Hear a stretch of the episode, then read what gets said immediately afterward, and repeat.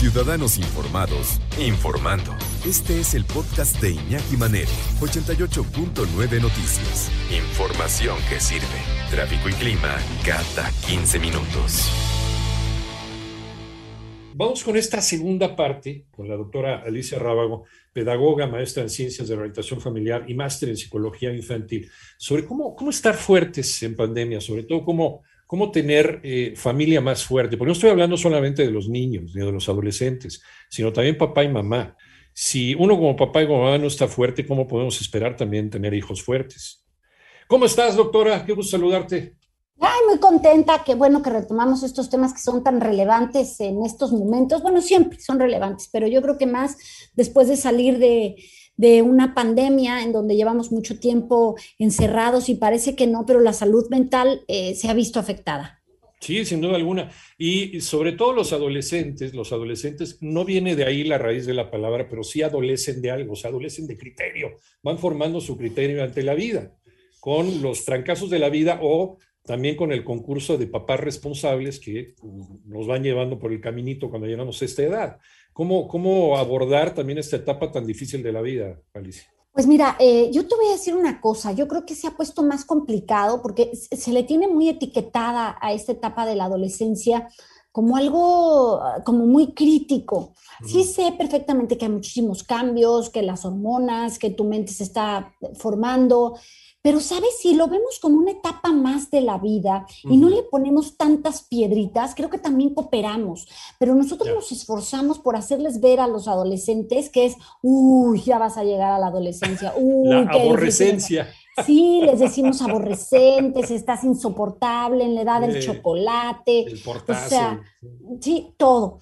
Que sí, sí pasa, pero todo va a suceder en la medida en que tú lo permitas. Si tú le permites a un niño ser grosero contigo, pues va a probar hasta dónde puede serlo, hasta cuánto le permites. Entonces, de igual manera, se trata de fortalecerlos mentalmente. O sea, hoy en día, si ellos ya están buscándole eh, excusas y, para dar lo mínimo, para esforzarse lo mínimo, porque están cansados, porque nada les gusta, y tú todavía les alimentas con todas esas ideas, no estás ayudando. Y estamos justificando un montón de cosas, Iñaki. Ay, pobre, es que está adolescente, ni quien lo aguante.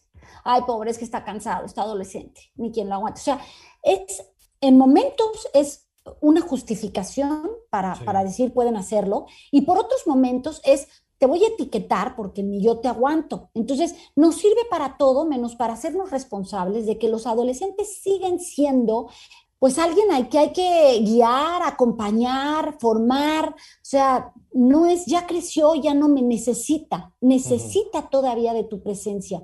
Y es enseñarlo a conocer lo que está viviendo, la etapa por la que está pasando, decirles una etapa más, eh, no puede afectar a toda la casa porque tú te levantes de mal humor, tienes que aprender a manejar tus emociones. Entiendo que un día te levantes con ganas de llorar y no sepas por qué, pero pues no todos los de alrededor tenemos la culpa, el mundo es así. Entonces, el conocer y reconocer emociones sería un gran paso para que ellos comenzaran a fortalecerse. Aguántame un segundito, Alicia, porque acabas de soltar una tesis muy interesante. Todas las etapas de la vida tienen su dificultad, no hay una más que otra, y, no podemos satanizar una etapa de la vida del crecimiento, porque a lo mejor puede ser un poquito más taquillera que otras, ¿no? Como la etapa de la adolescencia, todas tienen su grado de dificultad. ¿Cómo entrarle entonces al tema? Y estamos, eh, estamos pasando una etapa muy, muy difícil en la historia de la humanidad. ¿Cómo podemos salir fortalecidos, no solamente como hijos, sino también como, como padres de familia? Pero para eso está la doctora Alicia Rábago, pedagoga, maestra en ciencias de la orientación familiar y máster en psicología infantil. Y ahorita en el, en el corte comercial, yo le, le confesaba a Alicia, porque nos habíamos quedado con esta idea muy interesante, que cada etapa de la vida es distinta, cada etapa de la vida tiene su grado de dificultad y no debemos satanizar una. ¿no? Yo le decía a Alicia, yo fui un dolor de muelas para mis papás de niño, no de adolescente. Adolescente fue un adolescente sensacional, pero de niño sí los hice sufrir. Entonces, pues depende de cada quien, ¿no, Alicia? Depende de cada quien y también depende mucho de los recuerdos, ¿eh? Aquí este tema de educar en los faltantes, en donde tus necesidades no fueron satisfechas y quieres cubrirlas con tus hijos, es algo que todos los días veo. O sea, muchos padres te dicen, no, o sea, ya cuando les preguntas, ¿y tú cómo fuiste adolescente? Es como, uy, no, ¿no? Ah, no, con razón, lo estoy pagando. o sea, ni se repiten las historias, cada quien es distinto y mucho va a depender de cómo les, cómo les pintes ese futuro, ¿no? Es como cuando vas en, no sé, en primero, en segundo de primaria y te dicen, uh, tercero es dificilísimo. ¿Y la Miss? No, bueno, entonces tú ya entras a tercero. Claro, muerto de miedo, todo se te hace complicado, la Miss ya te cayó mal de entrada, es que dicen que es dificilísima, que es grosera, regañona, y a la pobre Miss ni te ha dicho hola. Es lo mismo con estas etapas. Yo creo que no, debemos etiquetar las etapas porque te puede tocar un hijo que la adolescencia la viva muy tranquilo y te puede tocar algún otro que en este rompimiento y, construcción pues sea más rebelde, más, cuestione más. Pero una cosa es cuestionarte y que necesites esa guía y ese apoyo y otra cosa es pues hay que crezca como florecita silvestre o me la vivo eh, etiquetándolo como insoportable y yo ya no puedo más con él. O sea, sí entiendo que hay de todo, pero entre más le pongas piedritas al vaso, pues más difícil será. No, y hay, eh, y hay sistemas educativos familiares que dicen, déjalo que sufra, hombre, que se caiga, que se tropiece, que se levante, ¿no? Que, que, que le vaya mal, sí, no importa, como dices, como, como animalito del campo, ¿no? Hay que se críe solito, porque eso lo va a fortalecer. Pero a ver, ¿y dónde está uno como papá? Mira, yo digo que mientras tus hijos, eh, y mira, eh, el, cerebro ya hay estudios que se termina de formar hasta los 24, incluso hay personas que te dicen a los 27. Pero bueno, pues, sí, pusieron la, la, mayoría de edad a los 18 y en otros lugares a los 21. Mientras tus hijos no te demuestren que son capaces de ser independientes, tú eres responsable de cuidar esa mente y ese corazón, porque esa sí es una responsabilidad tuya. Entonces, trabajar en fortalecerlos es disciplina. Hay que tener disciplina, Iñaki. O sea, hay mucha gente a la que nos cuesta la disciplina, pues primero trabajarla contigo y empieza a trabajarla con tus hijos, porque esta disciplina nos da confianza, nos da autorregulación. O sea, y esto te hace sentir bien, estás mucho más estructurado, tus decisiones son mejores, las piensas mejor porque sabes hacia dónde vas, qué quieres conseguir. Entonces, claro, un adolescente con todo esto que tiene, y además sin orientación, sin acompañamiento. O sea, no te estoy diciendo que le resuelva su vida, porque eso sería sobreprotección, pero sí te estoy diciendo que tienes que estar ahí para cuando él venga y te platique o te pida una opinión o te cuente algo, sí decirlo, pero hoy me encuentro con muchos padres que hasta le tienen miedo. Ay, no vayan a dejarme de contar.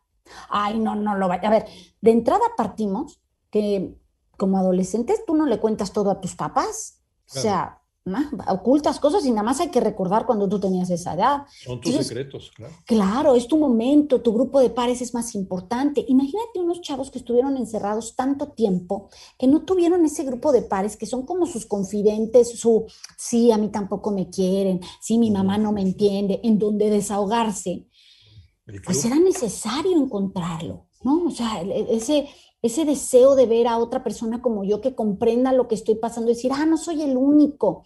Entonces, sí necesitas trabajar mucho en este fortalecer la voluntad y la voluntad es disciplina. O sea, hay que, hay que buscar motivaciones diarias porque entonces entramos al otro tema de por qué hay tanto adolescente sin sentido de la vida. Que este es un tema interesantísimo. O sea, ¿qué hemos hecho como adultos para que hoy los adolescentes no encuentren un sentido de vida, no planeen su futuro, vivan a corto plazo y la inmediatez que hay. Entonces, fíjate bien, el, ayudarlos a tener autoconfianza es un trabajo que sí parte de nosotros como familia, o sea, el aprender a conocerte, el saber cómo manejar estas emociones, el conocer tu carácter, el saber tus fortalezas, todo estas son cosas que te van fortaleciendo, ¿no? Y que, que a lo mejor en este autoconocimiento has platicado como padre de, fíjate quién es un amigo, ¿no? Un buen amigo es el que te apoya, aunque no estés de acuerdo con, lo que él quiere que hagas, ¿no? O que fumes, no, no, no, pero te respeta, bebe, no, no, pero te respeta. Un amigo respeta tus, tus opiniones. Eso es fortalecerlo, hablar, prevenir, anticiparte a situaciones que sabes que pueden pasar. O sea, no des por hecho ni te ciegues pensando, ay, al mío no le va a pasar. No, al mío lo tengo tan bien educado que eso no lo va a hacer. No, hay que ayudarlos. Sí, y pensar a futuro, y aquí en, en cosas que, que, la vida te presenta, porque a final de cuentas aquel que te ofrece droga o que te ofrece alcohol o que te ofrece algo peligroso por hacer, pues no le haces caso a un desconocido, lo que te lo ofrece es tu amigo, ¿no? Entonces, plantear la situación, esta futura, en donde, a ver, vas a estar en este lugar, si has pensado que puedes llegar a esta fiesta y te pueden ofrecer esto, ¿qué harías? Y muchos te contestan, ay, no, eso no me va a pasar. Bueno, plantéaselo, porque cuando llegue el momento, por lo menos él va a decir, uy, esto sí me lo preguntaron y está pasando, ¿no? ¿Qué puedo hacer para, para tomar una decisión correcta? O sea, es empezar, ¿sabes, Iñaki, desde un poquito antes de que lleguen a la pubertad, a hacerlos responsables de esas circunstancias de vida que tienen. O sea, no siempre voy a poder estar yo como padre decidiendo por ti. No siempre me, me, voy a enterar de todo lo que hagas, pero no es por mí por el que lo haces. Lo haces por ti, por tu cuidado personal, por tu crecimiento y tu desarrollo. Como quiera que sea, yo ya crecí, hay que aprenderse a autocuidar. Entonces, sí enseñarlos a ser responsables, a buscar tener pensamientos positivos, porque en la adolescencia, ah, qué negativos nos podemos volver, ¿eh? Lo, que nos lleva, lo que nos lleva a otra, a otra reflexión, Alicia, Alicia Rábago, no podemos, no podemos ser dentro de, de, la pandemia, dentro de la reclusión, no podemos adquirir los papás el rol de amigos. Absolutamente no, ese rol se va a presentar Iñaki, con los años. ¿no? O sea, ellos no están ahorita... no, no, no necesitas pedirlo, ¿sabes? Esta necesidad que tienen los padres por caerles bien a sus adolescentes, es que no es así. O sea, tu trabajo es ser ese puerto seguro, ¿no? El decir, aquí estoy, sí, te voy a regañar, sí, te voy a criticar, sí, vamos a pelear montones, pero aquí estoy, o sea, las decisiones las vas a tener que aprender a tomar solo, pero yo te estoy acompañando, o sea, mi presencia a lo mejor ya no es tanto física como estabas chiquito, pero sí emocionalmente es igual. Doctora Alicia Rábago, ¿en dónde te encontramos? Me encuentran en todas las redes como Alicia Rábago, menos en Instagram como Edúcalos para que los demás, pero en todas las demás, Alicia Rábago. ¿Y en las librerías en dónde? En, bueno, en Sótano, Porrúa, Gandhi, Sanborns, este, Amazon, Mercado Libre, ahí encuentran los, libros? de Edúcalos para que los demás los quieran y Edúcalos a pesar de sí mismos. Doctora Alicia Rábago, le volvemos a poner pausa porque el tema es realmente interminable. Pedagoga, maestra en ciencias de la orientación familiar y máster en psicología infantil. Muchísimas gracias, como siempre. Abrazo fuerte para ti y para todos los radioescuchas. Igualmente para ti.